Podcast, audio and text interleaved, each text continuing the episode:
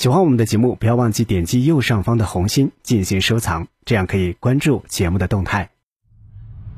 寻找真相，探知奥秘，搜寻未来，神秘、灵异、未知、宇宙，尽在未解之谜。奥秘全接触之未解之谜，我是肖峰。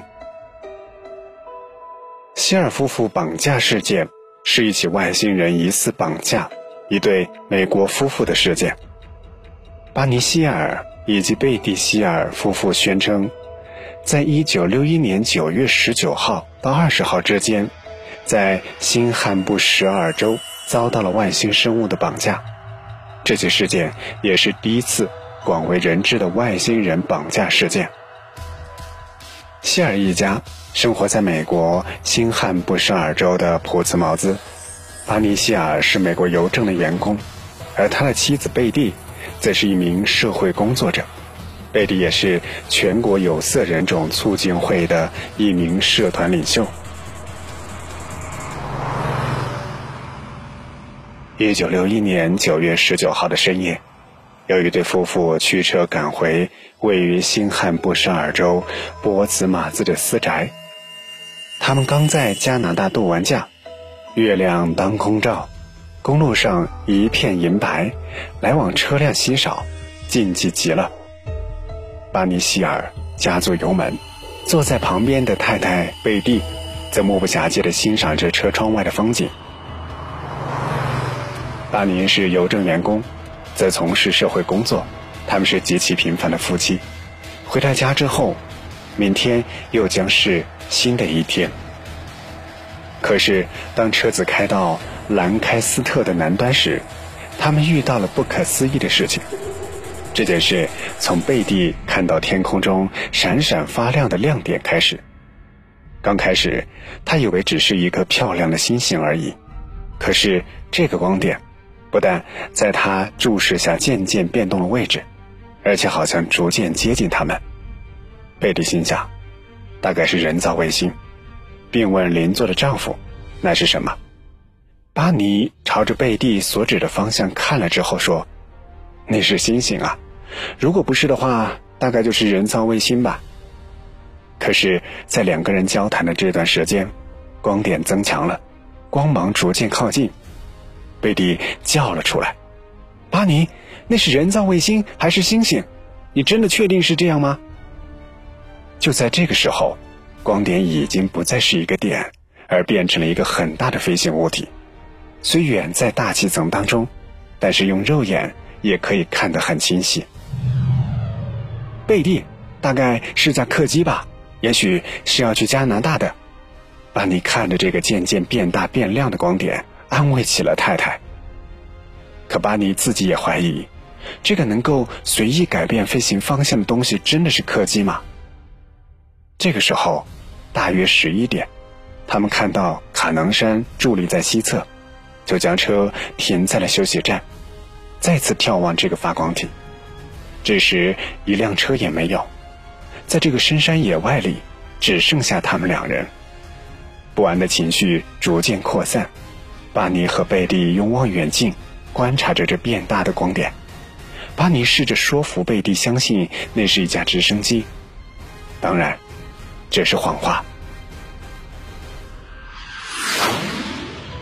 就在这个时候，这个发光体从高空往下降，降到离地三十公尺的地方，停在了空中不动。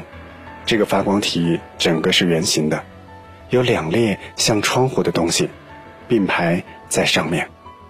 这个飞行体虽然通体发亮，在空中保持着水平，但奇怪的是。并没有螺旋桨转动的声音，也没有喷气机引擎的声音。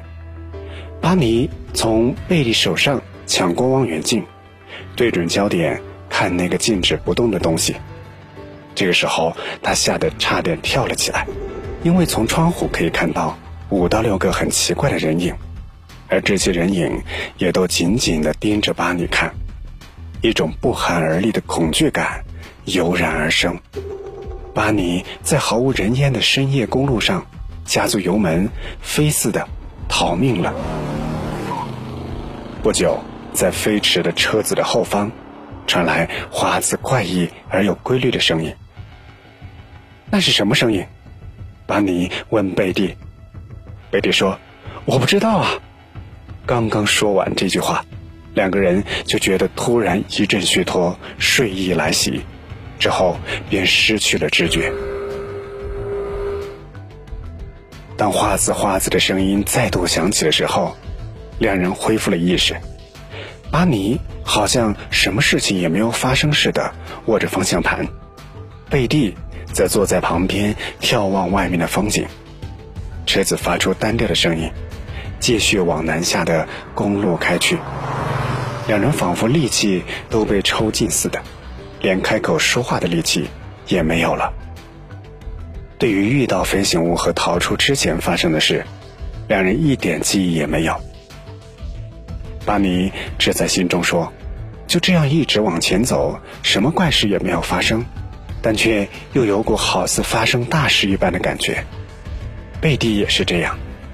贝蒂漫不经心地看着道路上的指标在眼前飞过，之后在一瞬间，突然啊的一声叫了起来。这时，他们已经走到了亚修兰，距离目标飞行物五六公里的南部的一个城镇。但贝蒂却觉得之前已经走了好长一段时间，所以才那么累。就这样，在到家之前一直默默无语。到家的时候，已经比预计的时间晚了两个小时。两人试着去回想迟到的原因，但是记忆却非常模糊。什么也想不起来，到底在这记忆空白的两个小时里发生了什么事情？这段时间两人做了什么？他们甚至记得车子一直走，被一股不可思议的睡意所袭，然后记忆就消失了，仿佛什么也没有发生的回到了家。可是回家之后。把行李从车后的行李箱取出来整理的时候，发现好像发生过什么，心中有一种被卷入某件事情的感觉。记忆当中不曾长途步行，但把你的鞋却被磨损了一截，贝蒂的衣服也好像跟某人起争执似的被撕破了，车子的行李箱里有一闪一闪发光的小点点飞散其间。另外，两人戴在身上的手表也都在同一时间停止了。事情还不止这样，从这些事发生以来，夫妻俩每天都会做噩梦，精神上备受压迫。夫妻俩得了精神方面的病，而且日渐恶化下去，再也无法忍受这种折磨的贝蒂，在当年的九月二十五号。为了解开这个空白的两个小时的谜，最后和研究 UFO 的组织 NICAP 联系。不久，这个组织便派调查人员威布来进行调查。威布认为他们夫妇遇到了飞碟的事情是属实的，但是却对这要命的精神病束手无策。两年后，为了治愈这慢性精神恶疾，两人去找了波士顿著名的精神分析医生。丹夏明塞门博士听完两人的叙述，判断神经衰弱的原因是空白的两个小时记忆所致，于是决定实行返回丧失记忆的部分的催眠治疗。随着治疗过程的推展，他们夫妻的记忆逐渐清晰明了，终于那骇人的 UFO 事件的始末全部想起来了，历历在目。那么这两个小时。到底发生了什么呢？奥秘全接触之未解之谜，关于加拿大希尔夫妇被外星人绑架事件是真是假？今天的节目就和你分享到这里，下期节目将继续和你分享希尔夫妇被外星人绑架事件。